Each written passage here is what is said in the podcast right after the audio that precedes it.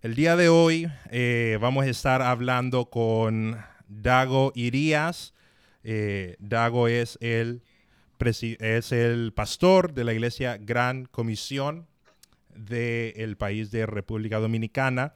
Y hoy vamos a estar hablando acerca de qué nosotros podemos hacer cuando la vida nos cambia los planes. Nosotros sabemos que la vez pasada nosotros estuvimos hablando acerca de hacer un plan de vida pero como todos nosotros sabemos, muy pocas veces las cosas salen como nosotros lo tenemos planificado. Y así pasa con todos. Es bueno saber qué ha hecho gente cuando tiene que volver a empezar, cuando tienen que empezar de nuevo. Don Dago Irías es una de esas personas, tiene una historia extremadamente interesante y va a estar hablando acerca de eso el día de hoy. Así que le damos la bienvenida a Don Dago, también a Jairo y también a Carlos desde Costa Rica, Jairo desde Tegucigalpa. Voy a empezar con Don Dago. Don Dago, gracias por estar aquí, qué bueno tenerlo. Gracias por invitarme, es un privilegio estar con ustedes. Gracias. Y Jairo y Jairo y Carlos, ¿cómo están? Hola, muy bien, gracias a Dios. Eh, seguimos en confinamiento, pero aquí pues tranquilos y pues un saludo a, Don Dago, a Carlos y Sami, espero que estén bien también eh, ahí en sus ciudades. Qué bueno, Jairo. Gracias, Sami, por la intro. Pedir disculpas a los que estaban esperándonos. Tuvimos ahí un, un ligero atraso, pero qué bueno que nos están acompañando. Y gracias, Dago, por aceptar nuestra invitación. Yo sé que vamos a tener una agradable conversación. Así es, así es. Es, mi culpa que estamos empezando tarde, así como todos los planchones que hemos tenido son mi culpa. Así que, eh, don Dago, me gustaría empezar un poco para la gente que no es muy familiarizada con usted. ¿Quién es Dago Irías? Wow. Soy un hondureño, nacido en Cantarranas. Eh, viví la mayor parte de mi vida en, en pueblos. Viví en, Cantarranas, parte de mi niñez, después en Tatumbla, que está cerca a Tegucigalpa. Y de ahí, del sexto grado en adelante, pues estuve en, en Tegucigalpa. He pasado por muchas cosas. Después de, de Tegucigalpa estudié ciencias forestales, primero en, en Ciguatepeque, donde tuve, obtuve el grado de gasónomo. Y ahí pues, eh, gracias a los, antes decía yo gracias a, mis méritos académicos, pero ahora gracias a la, a la voluntad de Dios, eh, obtuve, una beca para, para ir a estudiar ingeniería y estuve cuatro años en Brasil, donde estudié ciencias forestales. y después de eso, pues, por la gracia de Dios, también tuve otra beca para estudiar eh, una maestría en los Estados Unidos, en la West Virginia University. Okay. Y ahí pues saqué una maestría en ciencias forestales también. Pero eh, West, Virginia, fue para mí un campo, un campo increíble para aprender el pastor, hmm. porque me movía a West Virginia eh, debido a que había ahí un grupo Gran Comisión y con el pastor lo hicimos muy amigos, hicimos muchísimas cosas juntos, él fue mi mentor por esos años y realmente hizo, me hizo ver realmente el valor que tiene cuando tu vida se la, se la dedicas a él. Yo, yo, yo, lo, yo lo vi a él hacer eso, así que seguirlo fue muy fácil. Ok, wow, muy interesante. Don la conversación de hoy va a ir en torno a que la vida nunca sale como uno la planifica. Uno hace planes para su vida, pero todos sabemos que eso casi, casi nunca pasa así como uno espera. Y creo de que en su vida han pasado momentos así, que usted tiene un plan para su vida, pasa un momento que usted nunca lo vio venir y tiene que hacer un cambio completo con su vida, básicamente empezar de cero. Y a mí me gustaría que nos hablara acerca de cómo usted terminó en República Dominicana. porque un hondureño, nacido en Cantarranas, se fue a West Virginia, estudiado en Brasil, todas las vueltas de la vida, ¿por qué terminó en República Dominicana? En realidad yo, eh, para ser honesto, jamás tuve en mi geografía a República Dominicana. Nunca oré por República Dominicana. Desde que yo llegué a Gran Comisión en el año 86 hasta el 2012, en mi casa se oró todos los días, porque un día Dios abriera puertas y fuéramos a empezar una iglesia a Brasil. Mm. Oramos por Brasil todos esos años. ¿Por qué Brasil? Bueno, yo habíamos vivido en Brasil cuatro años. El segundo de nuestros hijos, Merfran, nació en Brasil. Y tener un hijo brasileño nos abría las puertas para tener eh, la, residencia más rápido, tener un hijo brasileño. Así que oramos todos desde que llegamos, entendimos la gran comisión y dijimos, nuestro país es Brasil. Y oramos por Brasil todos esos años. Recuerdo que en el año 2009 presenté a Gran Comisión Latinoamérica el Plan Brasil, alcanzar Brasil.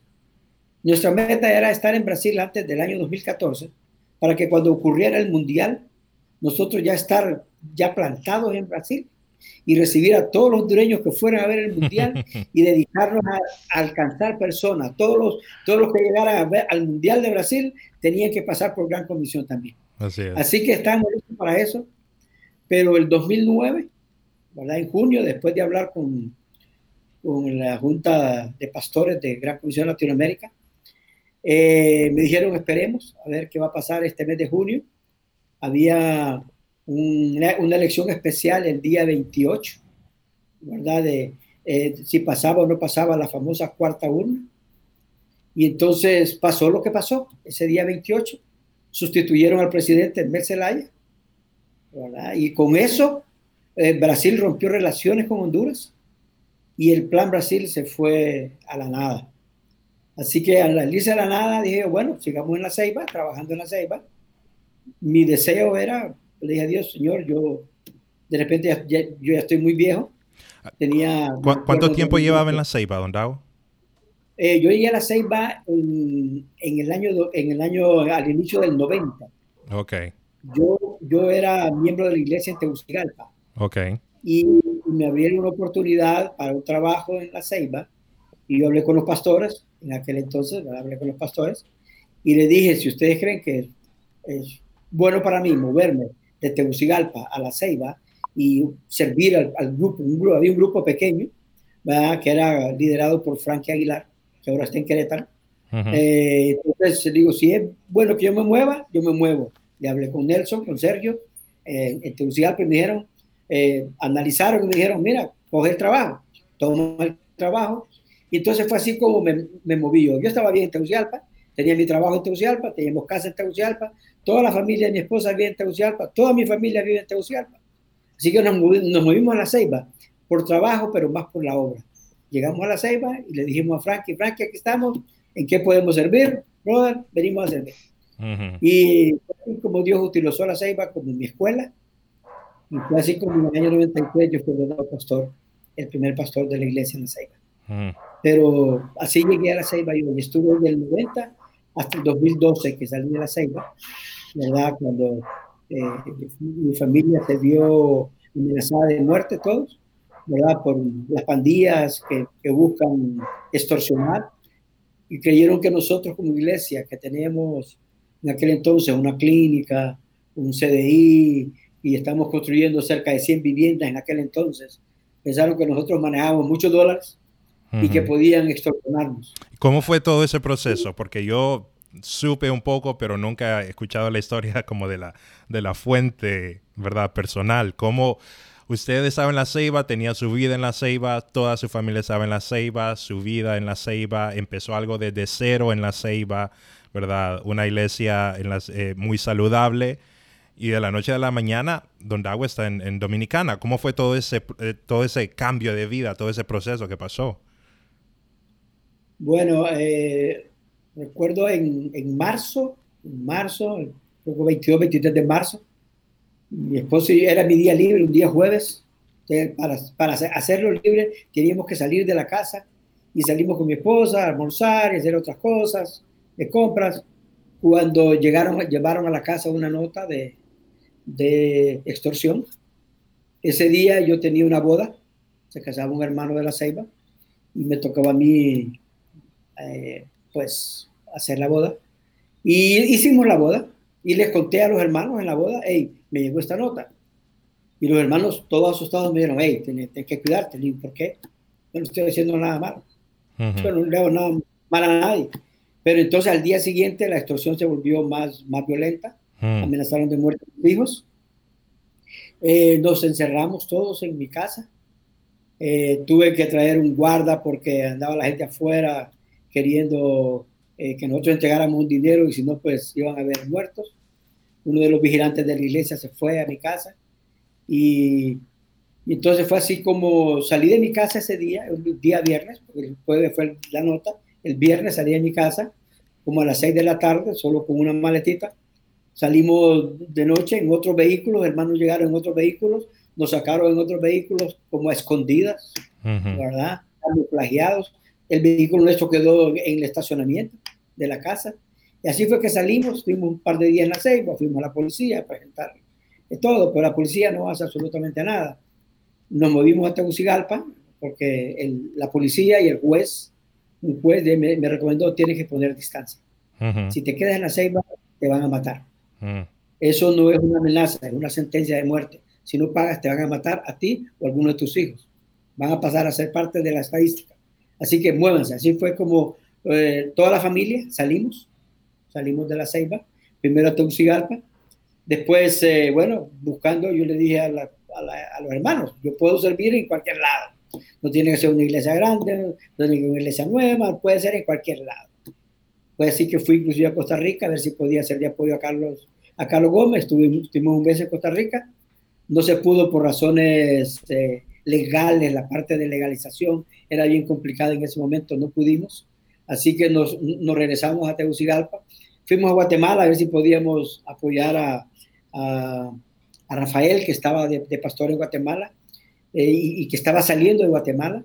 Y entonces, cuando me, cuando me presenté donde los hermanos en Miami, para decirles que yo iba a tomar mi decisión de la misma manera que la había tomado cuando me mudé de Tegucigalpa a La Ceiba y les dije a la junta de, pastores de GCLA, para mí ustedes son la voz de Dios, lo que ustedes me digan, eso voy a hacer. Si ustedes creen que yo funcione, funcionaría mejor en Costa Rica, me voy y sirvo a Carlos Gómez y su, y su iglesia. Si ustedes creen que puedo servir en Guatemala, me voy para Guatemala a servir a los hermanos en Guatemala.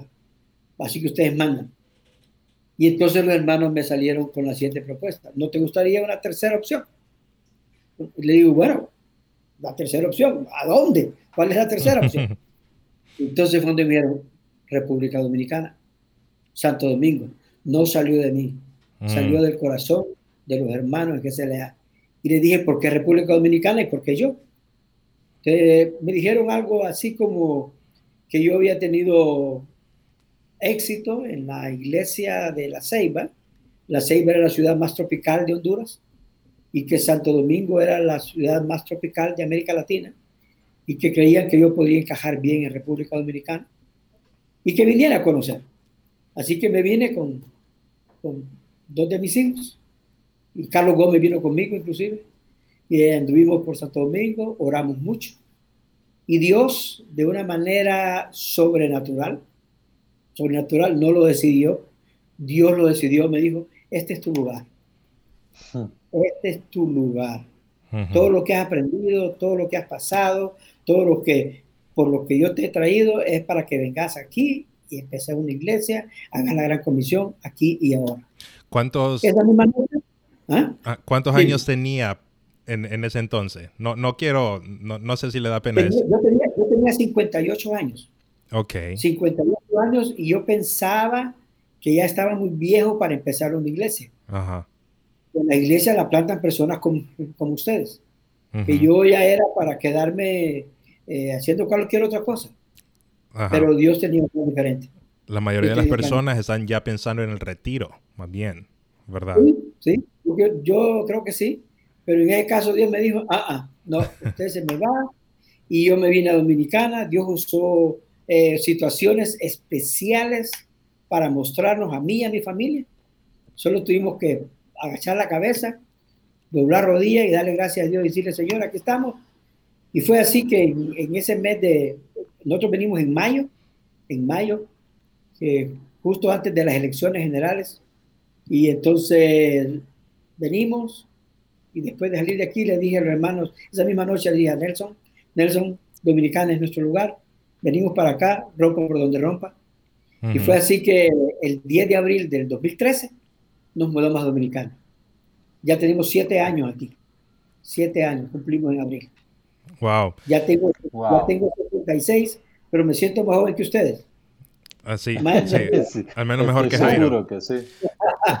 Don Dago, a esa, a esa, ese evento, yo creo que al, que al 90, más del 95% de las personas, un evento como, como lo que le pasa a usted, lo digo por su edad, eh, y lo digo por toda su trayectoria, ellos hubieran dicho, esa es una final, esa es una señal para que yo pare, ¿verdad? Ese, es mi retiro, ¿verdad? Ese es, ese es el, ya el final, ya hice lo que tenía que hacer, recorrí lo que tenía que recorrer, y esa es una señal de Dios que Él quiere que yo ya pare.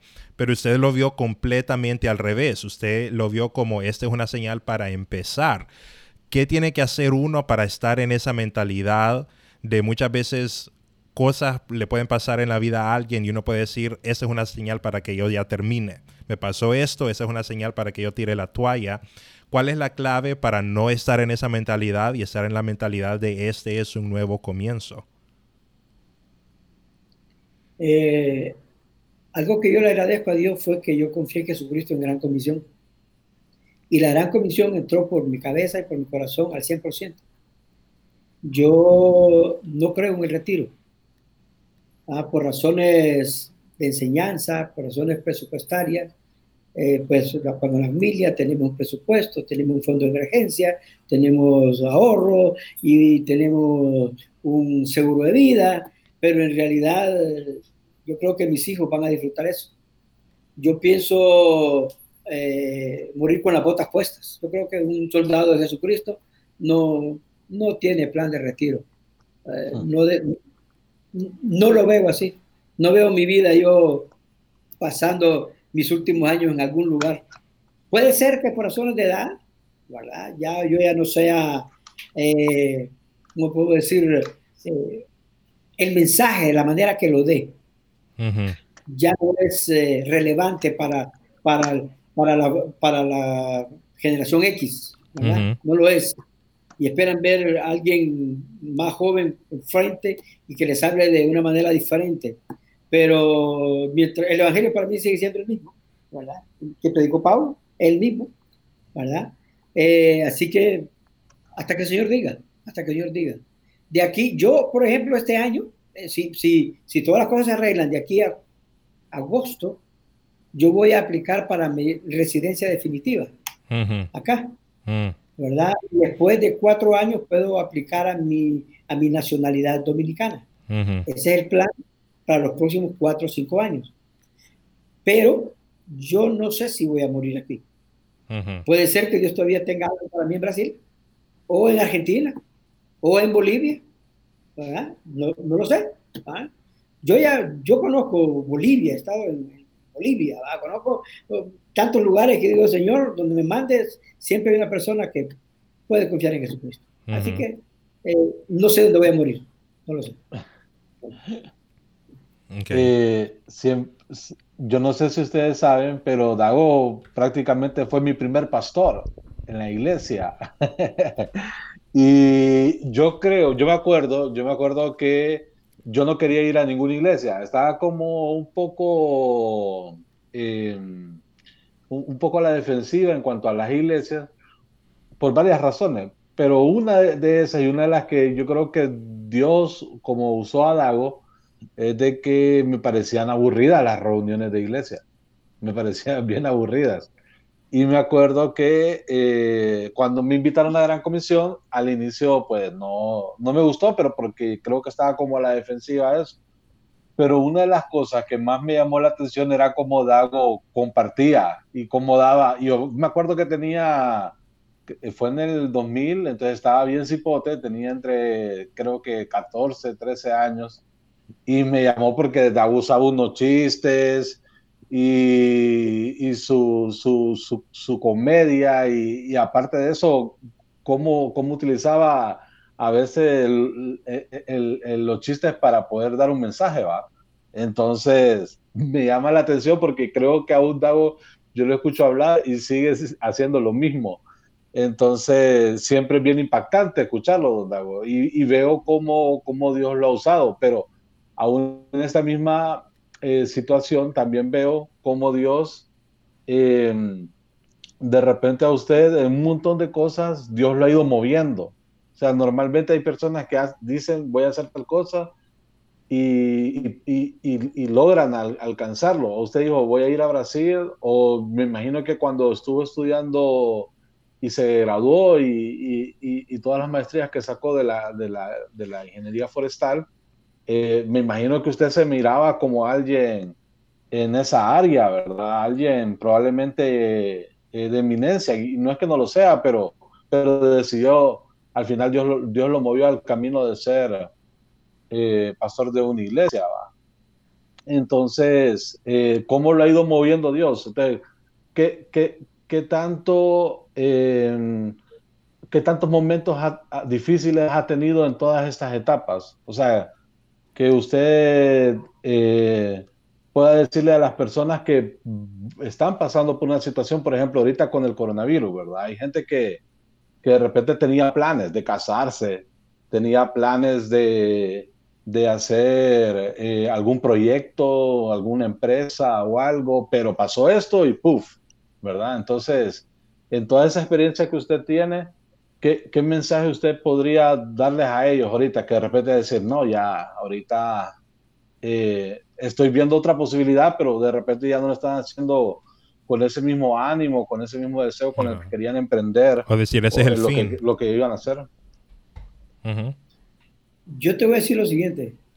Si alguien cree que la pandemia le atrasó planes, mejor que se dé cuenta que eran malos planes. Hmm. Dios nunca te, va a poner eh, una traba a un plan tuyo que tenga que ver con, con su reino principalmente. Y no estoy hablando de que no te hayamos, hey, no, no pude terminar mi, carrera, ¿verdad? Este semestre se canceló, ¿no? Hazte, tu, tu pausa y mira a que Dios tiene mejores cosas. Yo, todas las cosas que me han pasado, yo las he visto como bendiciones de parte de Dios. Yo creo que COVID-19 para nosotros aquí en Dominicana es una bendición. Nos ha permitido llegar a más personas, con ayuda, por ejemplo. Eh, en la iglesia tenemos básicamente 27 familias eh, listadas pero estamos sirviendo a unas 150 familias mm. que saben que eso, que eso es algo que viene de la mano de Dios a su casa, a, su mesa. Y si hay cosas que me gusta del primer siglo es que los hermanos, dice, eh, tenían, eh, la gente tenía un buen concepto de los hermanos. Y la gente, la gente en la ceiba, después de Mitch, se formaron un buen concepto de gran comisión. De, eh, de Mitch, de iglesia pasó de 50 personas a 400 personas. Mm. Así. ¿Por qué? Porque empezamos a servir a las personas. Y, y, después, cuando entramos al multisitio, pues casi llegamos a, a las 800 personas. Porque cuando, cuando ya no cabes en un lugar, Dios te está diciendo, hey, extiende tus estacas, muévete muévete, hay algo más. Nosotros estamos buscando acá y estamos orando por tener un lugar más grande en Dominicana, porque creo que Dios tiene, tiene planes. Los planes de Dios no no han terminado, ni van a terminar este año. No sé cuándo va a terminar esto, pero va a terminar cuando Dios lo considere conveniente para todos nosotros y para sus planes, principalmente para con nosotros. Voy a leer unos comentarios aquí, como siempre, yo leyendo comentarios. Dice Tito Hidaya, saludos a Daguinho. Carlos Lava Chichilla, mi padre, saludo. Dice saludos a Dago, bendiciones. Francisco Morales, aquí viendo a Dago. Martín Velázquez, muy bien, Sammy. Eh, Tito Idaya dice, renové mis fotos con mi esposa en de Santo Domingo en diciembre de 2018. Tuvimos el privilegio que él orara por nosotros. Víctor Turcios, saludos Víctor, estuvimos leyendo la, los planes que tiene para Los Ángeles, muy buenos también. Dice un hombre de fe muy probado, un pastor de fe. Aquí me dan una orden, mi papá, vaya, dice, Carlos David, ¿usted se ha fijado que cuando los padres usan dos, los dos nombres es, es que se tiene que obedecer? Dice, Carlos David, pregúntale a Dago qué características ve en una persona para que sea levantada o sea reconocida como un líder o, lideresa. Ok. Yo no me he movido, no me he movido de lo que está en 1 Timoteo y Tito. Para nada. Para nada. Yo creo que en Gran Comisión, en una medida, nosotros fuimos con esas características, esas cualidades de carácter, porque carácter es lo número uno, carácter es lo número uno. Ah, las habilidades ministeriales, eh, la parte doctrinal, que la maneje, tiene validez, pero carácter es número uno y siempre ha sido número uno para nosotros en Gran Comisión. Tal vez nosotros, como decía en Gran Comisión, cuando eh, hace algunos años fuimos bien estrictos en cuanto al carácter, Pero si nos ponemos a ver, por ejemplo, cuando Pablo eh, dejó a, Tito en Creta, para eso te dejé en Creta, para que arreglara lo que, lo que no está bien, para que arregle las cosas y que, y que ordenes pastores, que levantes ancianos en las iglesias. ¿Qué tan viejas eran las iglesias? ¿Qué tan, tanto tenían los, las personas que fueron eh, en puestos de encargados? No lo sé, no lo sé.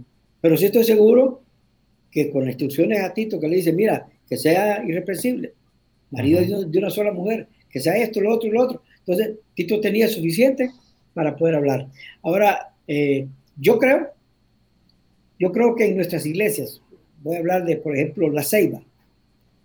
Eh, yo creo que la ceiba, cuando yo me vine, yo miraba en la ceiba cinco o seis personas que estaban listas para ser reconocidas como ancianos. Eran ancianos.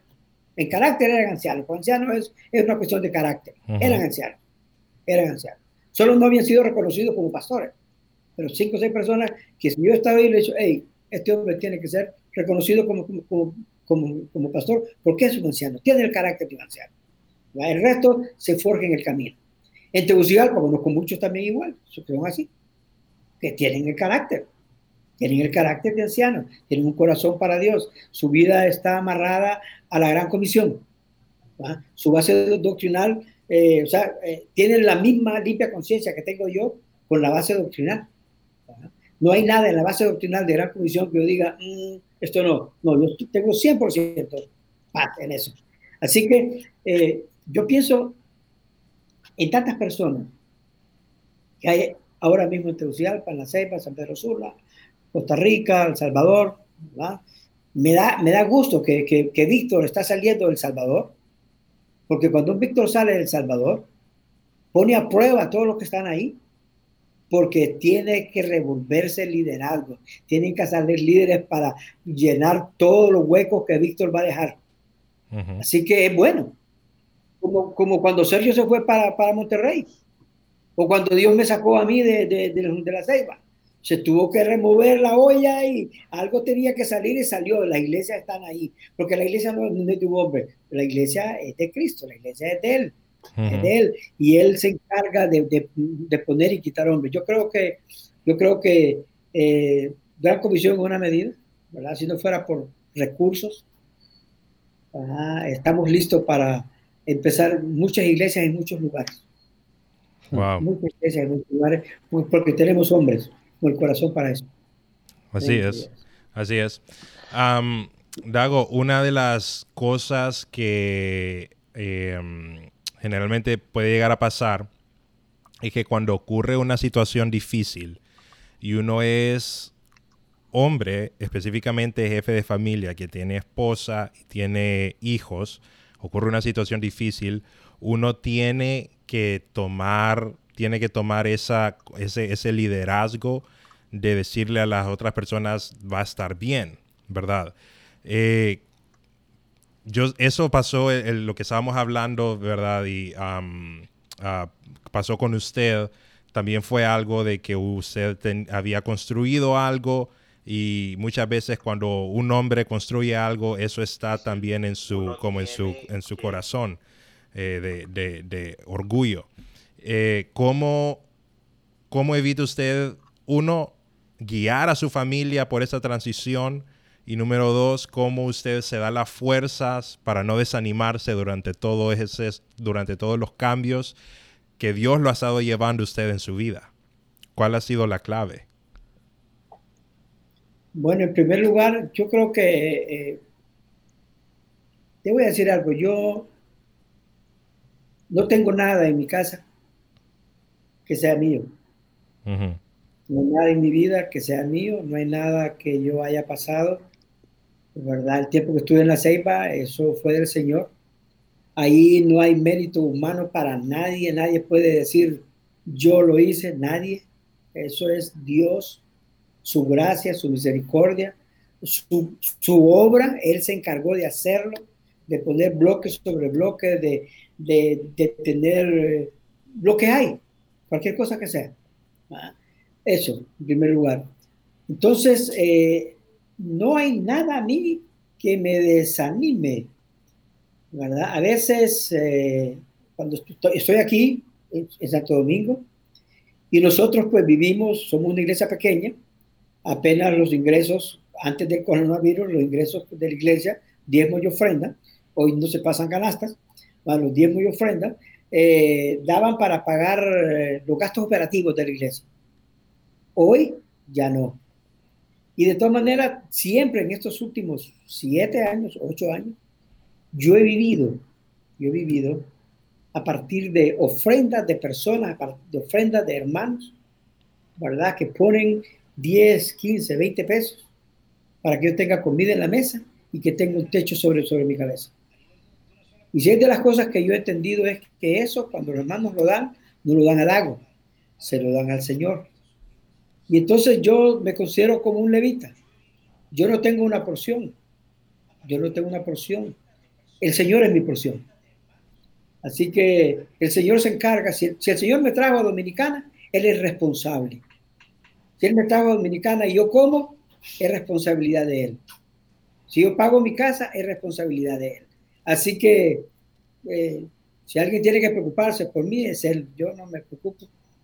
Eh, yo tengo la ventaja, ¿verdad? Que mi esposa, mi esposa, y voy a hablar de mi esposa, eh, yo compartimos al 100%. Yo no sé cómo Dios nos juntó. Mi esposa, tenemos 48 años de conocernos. Nos conocimos en febrero del año 72. Estudiamos en secundaria. Nos conocimos de una manera interesante y todavía estamos ahí, todavía compartimos tantas cosas los dos. Somos eh, tan iguales en todo, al punto que si mi esposa me hubiera dicho en algún momento, en algún momento, me hubiera dicho, yo no quiero estar en Santo Domingo, yo no hubiera venido a Santo Domingo. Porque sin ella yo no puedo hacer equipo, ella es mi equipo. ¿Ah? Mis hijos vinieron, pero mi esposa es mi equipo. Ahora, por la gracia de Dios, todos los hijos están aquí y todos están sirviendo en la iglesia, los hijos, los nietos, pero eh, mi esposa es número uno. Mi esposa es número uno. Claro, se parece, se parece Santo Domingo a la ceiba. Eh, es una ceiba con esteroides. Eh, en los 90, cuando la ceiba se bailaba siete días a la semana, se bebía siete días a la semana, se bebía más cerveza que, que, leche, porque estaba la ley ahí que, vendía más leche que cualquier otra, pero aquí es así, aquí se bebe todos los días, se baila todos los días, así que uh, aquí es una ceiba con esteroides. Me acuerdo, me acuerdo una vez que fui a la Ceiba y entonces pasé por la zona viva y solo de Dago, me acuerdo cuando paso por la zona viva, porque Dago siempre en la iglesia predicaba, yo oro porque un día la zona viva sea zona muerta, decía. Y ahora en zona muerta no hay nada ahí. Hasta que la mató la oración de Dago. Porque me van a mandar a fusilarlos. Yo soy yo, tengo una pregunta para Dago. Antes quiero leer dos comentarios. Dice Ana Torres, hola, saludos a Dago. Eh, Elmer Oyuela nos escribe de parte de un, pequeño fan que siempre nos ve, creo que es primo de Samuel, que se llama Ian. Ian, saludos a Ian, mi amigo Ian. Saludos, saludos para todo el staff. Usted dijo algo interesante, la manera en, en, que nos conocimos con mi esposa fue interesante y yo creo que me sé esa historia, pero quiero que usted la cuente porque creo que tiene que ver con sus creencias en aquel tiempo. ¿verdad? Yo me acuerdo que usted si no era el socialismo, era algo parecido a lo que usted creía. Y usted andaba en todo eso, andaba en todo, andaba en todas las marchas, revueltas, lo que sea. Y usted creía firmemente en eso. Yo me acuerdo que usted nos contó eso. ¿Qué fue? Me gustaría que, que usted lo, lo, comentara, pero ¿qué fue lo que hizo que usted dijera, hey, esto que yo tenía como plan de vida, de, en lo que creía, no es lo mejor para mi vida? Bueno, yo mantuve mi, pensamiento hasta que llegué a la iglesia. Yo fui reclutado para la izquierda de Honduras, el socialismo, el Partido Comunista en aquel entonces, ¿verdad? Eh, desde que tenía 15 años. Estaba en tercer curso en el Central y hubo una huelga general porque Honduras había firmado un convenio con el consorcio de, universidades de la Florida para, hacer para modificar la educación hondureña. Y lógico, el, comunismo se metió fuerte en contra de eso y se abolió. Cuando llegué a la normal de varones, era, era, un centro de, eh, socialista, era de incursionar en todo eso. Y yo estudiaba en la normal de varones y mi esposa en la normal de señoritas. En el año 72, en febrero, hicimos una huelga y, la huelga se hizo general. Y entonces hubo un comité de huelga eh, formando parte de las diferentes, los diferentes colegios. Mi esposa fue parte de eso, yo parte del, del, mío.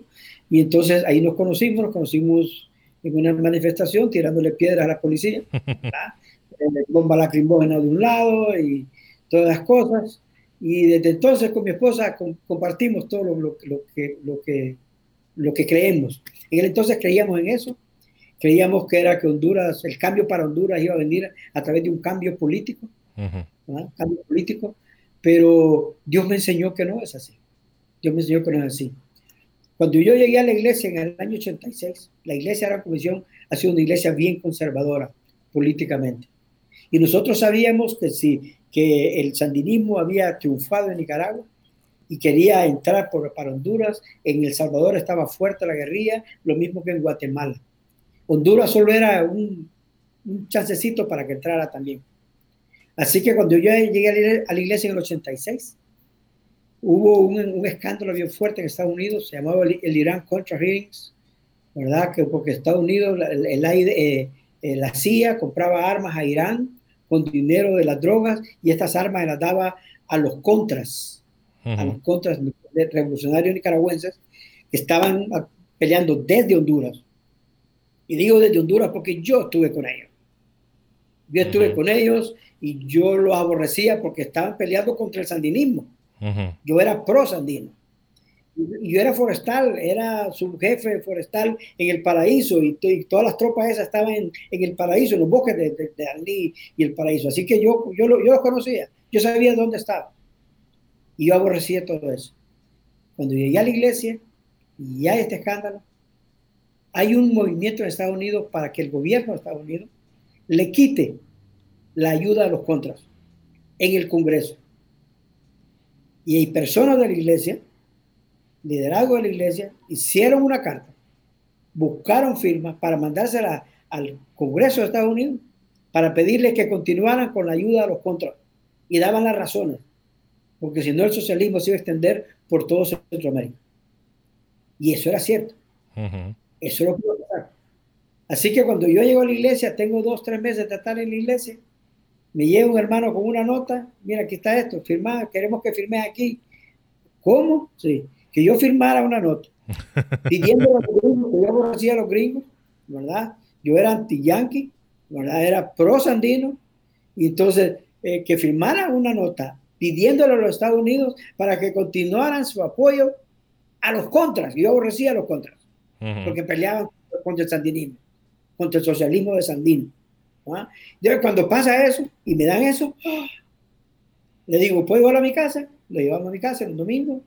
En la tarde nos sentamos con mi esposa, leímos todo eso, oramos, abrimos la Biblia y Dios me tiró a la cara un verso que dice, el que no está conmigo, contra mí es. El que conmigo no recoge, desparrama. Y me di cuenta entonces, me di cuenta, porque yo antes, yo admiraba a alguien que recién murió, a, un cura nicaragüense de pedido cardenal, porque era, era cura y era sandinista. Yo lo admiraba, ¿verdad? Pero entonces me di cuenta que yo no puedo ser cristiano y ser comunista. Mm. Me entendió la iglesia la comisión porque el comunismo, el comunismo en su médula, en su médula espinal es atea, no cree en Dios. Y el cristianismo, en su médula espinal, está Dios. Entonces no, no se mezcla, es como, es como el agua y el aceite, no se mezclan. no existe para mí cuando veo aquí y en muchos lados el Partido Social Cristiano, no existe eso, no existe. Eso es como, qué sé yo, pero no existe. Así que yo, mi esposo y yo vimos eso, vimos ese verso, decidimos obedecer a Dios, decidir que estábamos con Él y que íbamos a recoger, no a desparramar. Firmamos la carta e inclusive buscamos firmas con otras personas para enviar la carta. ¿Y qué le costó? Porque ¿Qué le costó a usted esa decisión? ¿Le costó amistades? ¿Le costó...? Eh, amistades, amistades, me costó amistades. Me costó, eh, miembros de, la familia dejaron de hablarme por un buen tiempo, ¿verdad? Pero eh, es bien claro, o, estás con Dios o estás contra Dios. el, mejor lugar para estar es en la voluntad de Dios. Así que, hey, ¿verdad? Si, como cuando confié en Jesucristo, que llegué a mi mamá y le dije, mamá, ahora soy cristiano. Y me dijo, bueno, si cambiaste de religión, puedes cambiar de mamá, buscarte otra mamá. Andate de aquí. Y me corrió de la casa. ¿Ah? ¿Y qué le dice ah, usted? ¿Qué le dice usted a las ah. personas que están, a, están cerca de tomar una decisión que sabe que le va a cambiar la vida, pero tienen mucho que perder? ¿verdad? Eso muchas veces es lo que a, alguna persona los detiene de, de, seguir un, de obedecer, de seguir un, una, eh, eh, un mandamiento, porque hay, hay, algo que uno va a perder si sigue. ¿Qué le dice usted a, personas que si toman una decisión que saben que tienen que tomar, pero también saben que van a perder mucho? ¿Cuál es el impulso para que tomen esa decisión? Si la decisión está basada en principios, tómala. Si, lo, si estás considerando lo que vas a perder, yo te diría, y está basada en principios, tómala porque lo que vas a perder no se compara con lo que vas a ganar. Mm. Eh, yo creo, estoy 100% en paz hoy de decirlo, que no hay nada en la vida que yo haya dejado atrás que yo quisiera recuperar de nuevo. Hmm. Cualquier cosa es nada, nada, con el hecho de poder conocer a Cristo y servirlo. Y lo, que se gana, cuando el Señor me dijo, va, dejará padre, dejará, va a perder a tus padres, a tus hermanos, pero te voy a dar mil veces más el que deja padre o madre por mi causa, me voy a dar misma. Yo tengo más de mil ahora. ¿eh? Tengo muchos, muchos, muchos hermanos. Me siento Y lo, y lo, mejor que tengo, gracias a Dios, es que ese, ese compromiso, ese nivel de compromiso, puedo verlo y sentirlo que lo comparten mis cuatro hijos y mi yerno hoy, Leo, y mi nuera, Gaby están al 100% en eso. O sea, son una bendición total. Son como otros hijos para mí. Fabulosos de equipo con ellos. Es un gran equipo. Solo Dios lo puede armar. Solo Dios. Dago, y, y, en toda esta situación veo que la obediencia a esos principios que usted manifiesta eh, lo ha llevado a, a, tener esos cambios ¿va? en su vida, cambios que de repente no, no estaban dentro de sus planes, pero Dios tenía un plan mucho más grande. Entonces, eh, yo creo que es un buen mensaje, ¿verdad? El hecho de que cuando nosotros empezamos a obedecer, vamos a empezar a experimentar cambios en nuestra vida. O sea, vamos a empezar a experimentar otros planes que tal vez no eran los nuestros, pero era algo mucho mejor que, que Dios tenía para nosotros. Y, y, continuando con la historia que usted mencionaba, eh, ¿cómo quedó con su mamá? Porque hay, algo bien interesante ahí que nosotros hemos escuchado con respecto a eso. Sí, mi, mi mamá, mi mamá eh, eh, con el tiempo empezamos a llevarla a la iglesia. Ella seguía yendo, primero iba a la misa, la, la catedral, y después iba a la reunión de, de gran comisión. Después dejó de ir a la misa y iba solamente a gran comisión. A mi sobrino, decía, todo el mundo le decía, vayan a la iglesia de Dago. Yo decía, mamá, no es mi iglesia, es la iglesia del Señor. Es la gran comisión, no es mía. No, pero es que tú ahí. Entonces ella invitó mucha gente para que fuera. Eh, yo tuve la, la, gracia el Señor de invitar familia eh, y casi todos mis sobrinos, ¿verdad? Mis hermanos, todos confían en Jesucristo, ¿verdad? Todos mis hermanos y todos mis sobrinos, pues, están en la iglesia. A mí me gusta ver a, a José Mario ahí siempre haciendo lo que tiene que hacer, ¿verdad?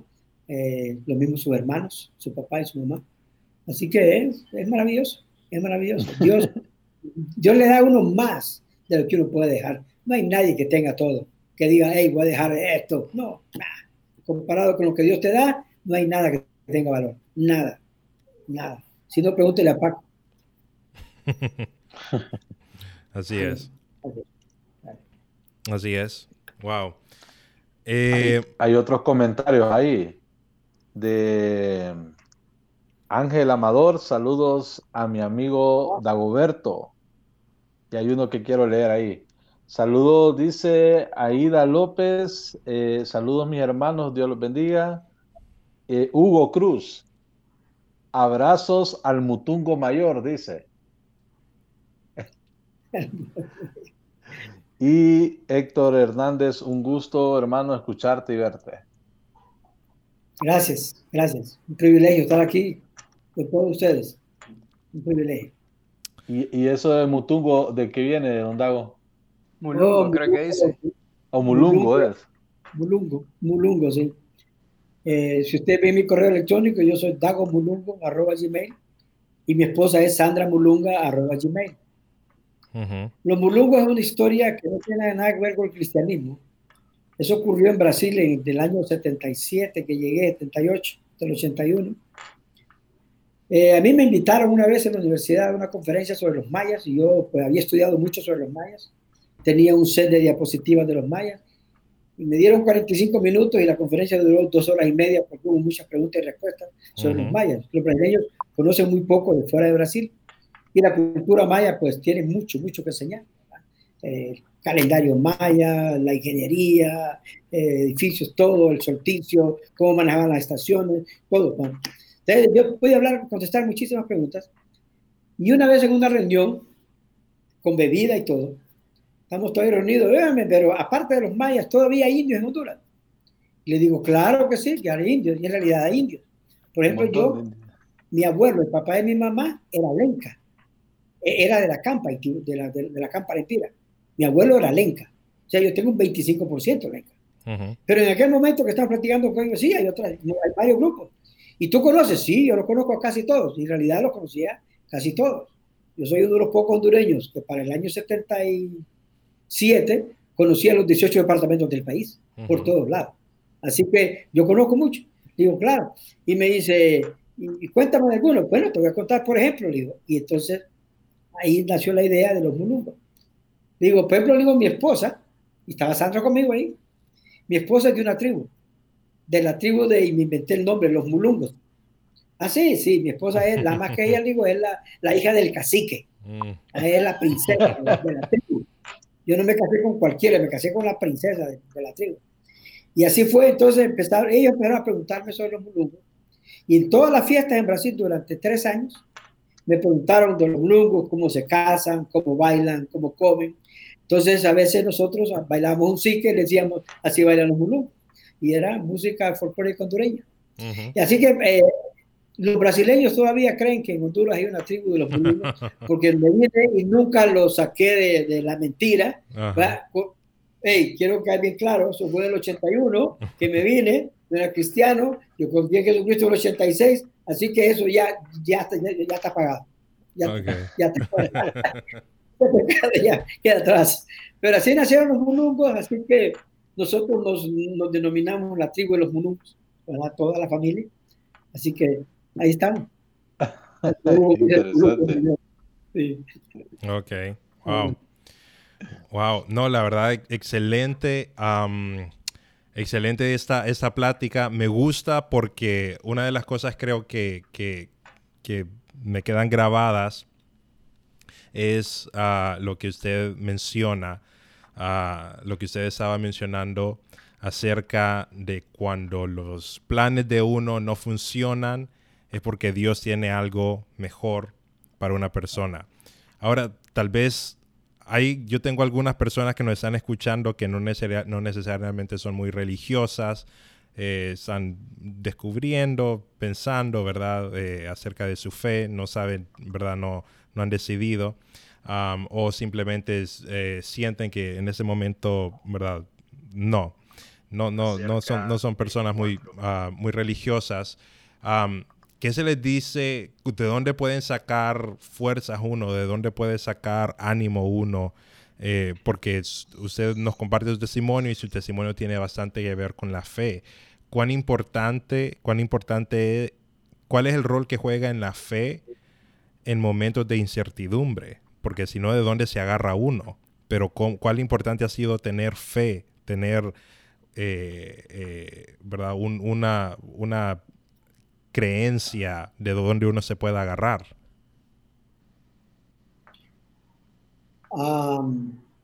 recuerda que cuando yo llegué a la iglesia era como todas esas personas hoy y tal vez peor porque cuando yo llegué a la iglesia por primera vez yo aborrecía la religión, no quería saber nada de, Jesucristo, de cristianismo. Ah, yo inclusive, yo vengo de un hogar bien católico. Ah, les decía, mi mamá quedó viuda con cuatro hijos. Mi hermano mayor estuvo cuatro años y medio en el seminario. Yo estuve un año en el preseminario. Mi mamá quería que yo fuera cura. Creía que eso le arreglaba su, su vida en el cielo y me arreglaba mi vida aquí. Ah, pero las cosas que yo vi ese año en el preseminario de curas y de monjas, me hicieron aborrecer. Todo lo que vi ahí me hicieron aborrecer lo que tenía que ver con religión, con cristianismo. Y eso inclusive sirvió como, eh, fue más fácil para la gente del bloque socialista de reclutarme y hacerme más parte de una célula y todo, porque yo odiaba el cristianismo. Yo estaba igual que las personas. Y en un momento en que me volví escéptico, totalmente, no creo ni debo de creer, pero muchas veces dije, dije, Dios no existe. Hoy yo te puedo decir lo siguiente, yo llegué a la iglesia sin nada de fe, absolutamente cero fe.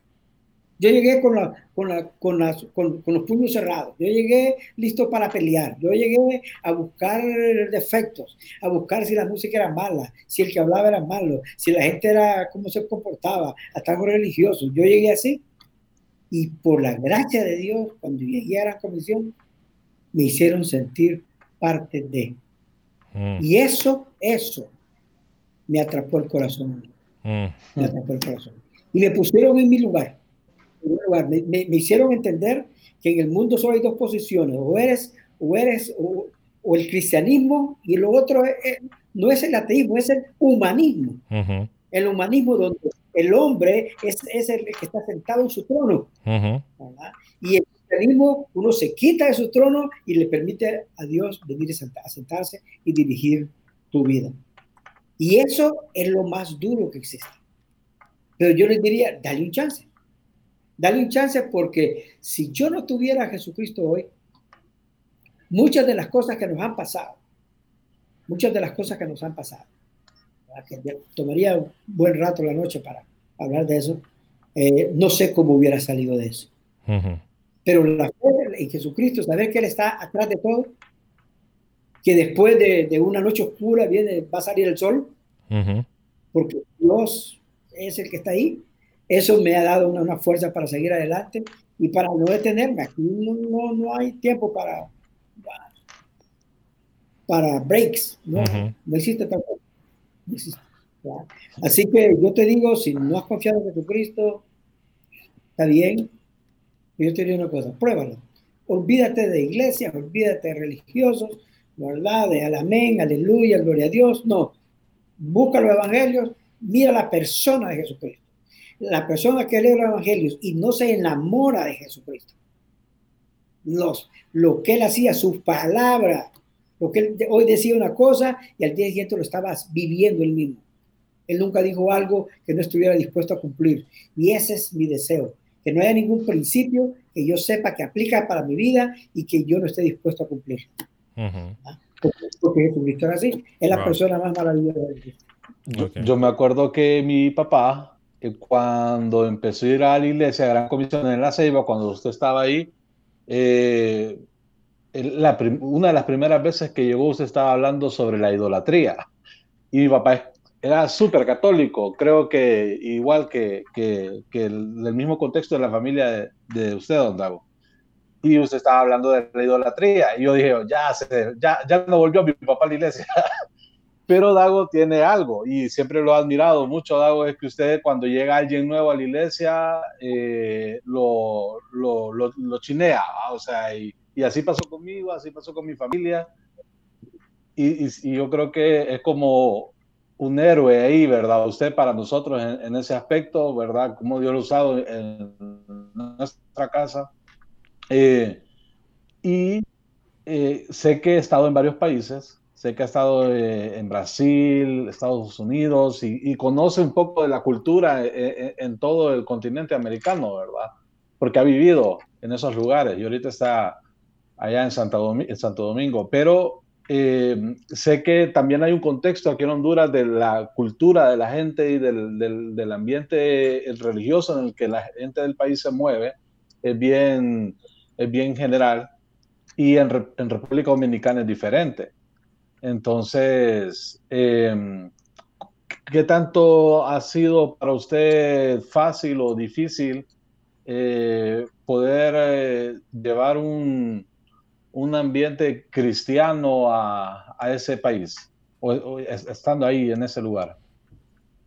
Eh, yo creo que en todos los lugares, inclusive en Honduras, si tú te mueves a, a Cantarranas o te mueves a, a donde vayas, la gente te escucha, pero quieren verte vivir lo que estás predicando.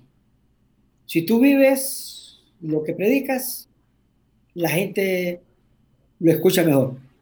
Ahí es cuando lo escucha más bien la gente. Así que eh, lo que nosotros hemos hecho es eso, lo mismo que hacíamos en Honduras. Nuestra casa está abierta para todo el mundo. No hay limitaciones de nada. Y los dominicanos han entrado y salido desde nuestra casa a su gusto, ¿verdad? Y eso ha facilitado que ellos vean cómo vivimos. Soy una persona normal, ¿va? no soy diferente a nadie. Comemos los mismos frijoles, el mismo arroz, tal vez con diferentes condimentos, pero ahí estamos. Así que ha sido muy bueno, eso nos ayudó en la ceiba, nos ayudó aquí, y yo creo que le debe servir a cualquiera, en cualquier lado. Tu casa debe ser eh, abierta para todo, para todo. Eh, la refrigeradora, pues, no tiene límites. Sí es. Aquí, hay unos comentarios, dice Francisco Morales, de acuerdo, Dago, Karina Velázquez, muy animante, gracias. Tito Idaya dice, Dago, hasta cuando bromeas profundo, que Dios te sigue usando grandemente. Quiero contar una anécdota rápido y después tengo una pregunta. Una anécdota que tiene que ver con mi familia también. Y yo sé que mis papás se van a recordar. Yo sé que Dago se va a recordar. Sí, fíjense que cuando mi papá le iba a proponer matrimonio a mi mamá, estaba mi papá creo que en un Pizza Hut allá en Tegucigalpa, hace en el 91. En, el Boulevard. En el Boulevard Morazán, y mi papá estaba con toda la intención y hablándole, ustedes saben. Y en eso, en el restaurante, ven que va entrando Dago. Hola, qué bueno verlo. Me puedo sentar aquí con ustedes. no. ya te imaginas. Wow. Ya te imaginas cómo estuvo la cosa. Y pues... Ah, pues tu papá era, no de esa historia. y sí, mi papá tuvo que el plan, tuvo que abortar misión y... Tuvo que hacerlo en el parqueo. Espérame, ya, ya me imagino porque estos pensamientos, híjole, ¿será que no es el plan de Dios esto? Sí. ¿Verdad? Y, para no hacerles largo de la historia, bueno, le dijo que sí en el carro, fue muy bonito todo. Eh, y gracias a Dios, ¿verdad? Dios ha usado a mi familia también bastante. Una pregunta, Dago. Em, uno tiene que tener una visión de vida. Uno tiene que, que, que tal vez escribir algo y orar por algo todo el tiempo. Entonces, ¿cuál es su visión de vida? El, lunes pasado, para los que no han escuchado el, el, podcast del, del, lunes pasado, estuvimos hablando de encontrar ese problema, que ese problema sea quien, sea algo que nos, hasta nos ofenda y digamos, yo quiero solucionar esto. Y, y eso convertirlo en la misión de vida. creo que esa, esa está subido al Spotify. ese, sí, ya se ha subido a todas las plataformas. Si lo, quieren, escuchar, ahí está, está muy bueno. Pero eso yo le pregunto, ¿cuál es su visión de vida? Por, y, y si tiene o no tiene, ¿por qué? Bueno, realmente eh, eh, la he tenido y, ha sido la misma desde que confié en Jesucristo. Yo le dije a Jesucristo, yo te voy a servir hasta que me muera, con mm. todo lo que tengo. Y te quiero poner en tus manos todo y lo más valioso para mí ha sido mi familia, mis hijos. Te lo voy a entregar para que, que tú hagas con ellos. Y mi visión ha sido servirlo siempre, a donde sea como sea, no tengo algo especial que yo quiero ver otra cosa. Hoy en día e, esa misión ha ido cambiando, cambiando a medida que, que la iglesia madura. Hoy, por ejemplo, tengo 66 años y que estoy leyendo mucho sobre las diferentes generaciones de, de los baby boomers, que yo soy un baby boomer, ¿verdad? Y la generación X, la generación Z y todo lo demás, ¿verdad? Los millennials. Entonces, con todo eso, me doy cuenta yo que es el tiempo. Lo más importante para mí hoy es que yo podría salir mañana y voy a salir mañana. Mañana voy a ir, estoy obligado a ir por ejemplo, a ver un dentista porque me cayeron dos tapones de muela. Tengo que ir a ver el dentista mañana. Y tengo cita con el dentista a las 10 de la mañana. Y es, uno se expone a abrir la boca y está el dentista con uno ahí. Yo puedo contraer coronavirus y me puedo morir. Ya sea que porque no encontraron un, un respirador ahí, un, ventilador, o no, o porque Dios tenga mi tiempo ya marcado y me voy. Y lo que más a mí me ha hecho pensar siempre es, si yo me muero, ¿quién es el siguiente? ¿Quién se hace cargo de la iglesia? Así que mi trabajo ha sido en los últimos años es levantar líderes para que si yo me monto en un avión y se cae, hay una persona que toma las riendas. Mm. No va a quedar, no va a quedar.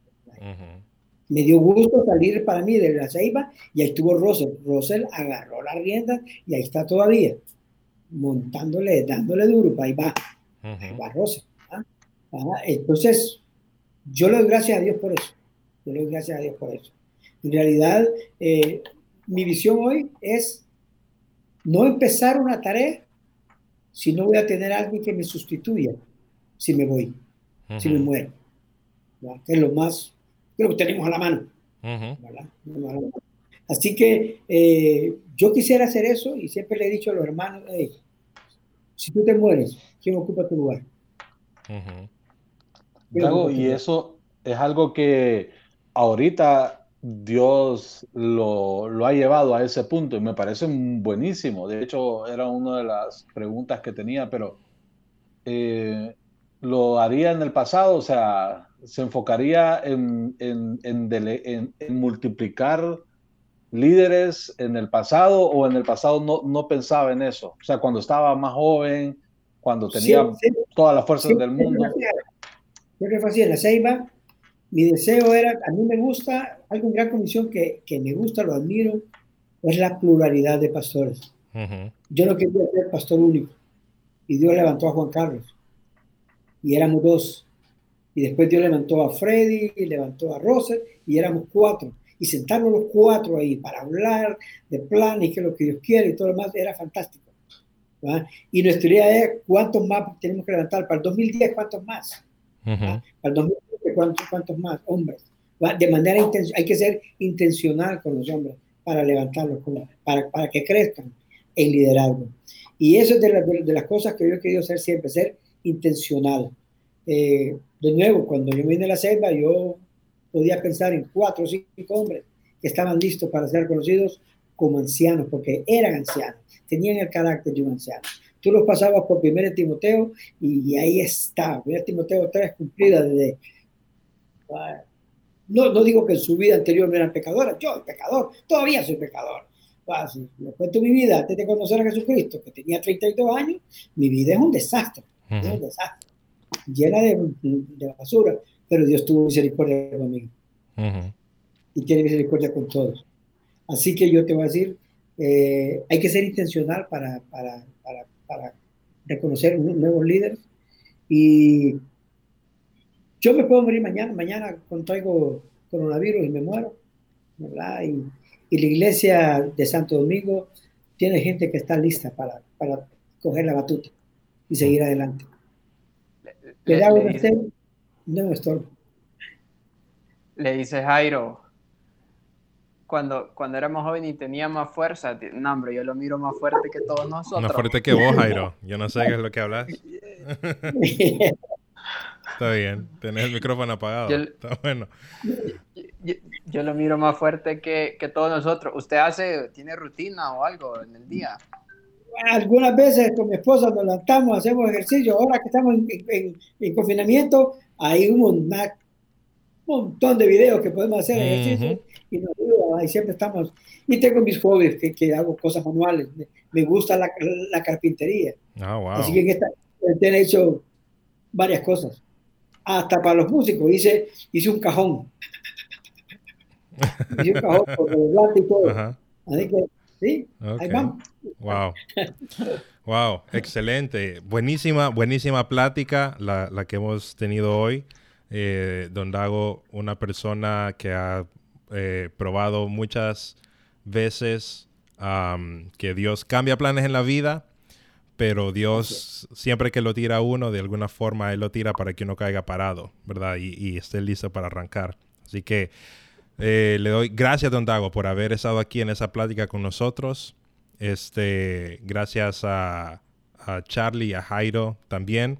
Este, tal vez para terminar, solo que, que eh, tal vez ya para, para ir aterrizando, em, si Dios en este momento volviera a hacer otro cambio con usted y lo vuelve a mover y vuelve a hacer otra de esas cosas locas que ha hecho con su vida, este, ¿qué es las primeras tres cosas que usted hace? Uno, lo que aprendí en los últimos siete años es a ser minimalista.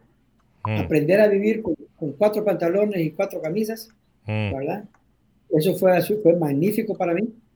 Eh, yo puedo salir hoy, Dios me dice hoy, tienes que salir para, para la Patagonia, vamos para la, vamos para la Patagonia, ¿verdad? Eh, no veo ningún problema, ¿verdad? Con eso. Eh, yo sé que si me voy, alguien se queda aquí y las cosas van a continuar. Inclusive puede ser que mejoren, porque de repente yo estoy estorbando. ¿Ah? yo me va a llevar a un lugar donde no estorbe, donde pueda hacer obra. Eso es de las primeras cosas que haría y volvería a hacer lo mismo que hice cuando llegué aquí. Lo que le recomiendo a cualquiera que le toca mudarse a algún lugar es, uno, alquilamos una casa, invitamos a los vecinos de enfrente, vengan a comer comida hondureña, le dimos el evangelio, los vecinos de al lado, comida hondureña, a los otros vecinos, comida hondureña, y aquel invitó a su primo, y el primo invitó a un amigo, ahí se fue, y hubo un momento que nos vimos obligados a alquilar un local porque no cabíamos en la casa. Mm, Eso, buenísimo. ese es el contexto. Ujú. Empezar en la casa. Wow. Empezar en la casa. Wow, excelente, excelente. Gracias, Y gracias Dago por, gracias Dago por, ah, por esa plática, de verdad increíble. Y a Jairo y a Carlos también, gracias ahí por, ah, ah, por siempre aportar todos los, todos los lunes. Eh, estas pláticas las subimos eh, generalmente martes o miércoles a todas las plataformas de podcast. Y si nos siguen aquí en mi página, pongo ahí los, los enlaces para que ustedes, si se perdieron alguna parte, la puedan volver a escuchar en sus carros, en donde sea. Así que eh, gracias a todas las personas que subieron eh, viendo. Eh, eso fue una plática con don Dago Irías, pastor de Gran Comisión República Dominicana. Nos vemos la próxima vez.